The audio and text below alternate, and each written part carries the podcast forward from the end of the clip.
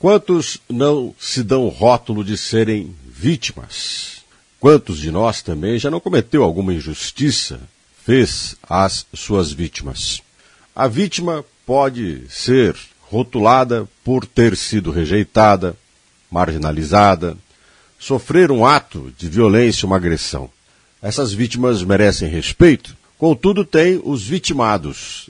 Não são agredidos, nem sempre sofrem injustiças, mas se acham injustiçados. Cotidianamente, estas pessoas crescem. Na atualidade, muitos querem se incluir no papel de vítima para não encarar os desafios que a vida traz. Às vezes fazem comparações injustas com os verdadeiros marginalizados.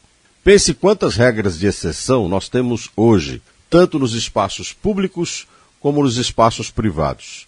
Quantas vezes damos benefícios a quem não merece? Quantos se apoderam do benefício dos outros para serem incluídos naquilo que não deveriam ser?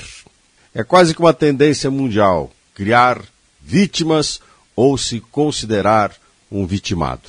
A maturidade que nós tínhamos no passado de aprender com nossos erros, de crescer com as frustrações do dia a dia, ser um pouco mais resistente às negativas que a vida traz. Assim se criava um ser humano adulto, responsável, equilibrado e que não era mimado e principalmente vitimado. Que por mais que ele tivesse sofrido agressões ou muitas vezes vivido situações difíceis e indesejadas, na prática também tinha sua porção de culpa.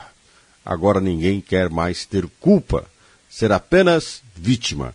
Uma boa parte gosta muito é de ter razão. E não tem.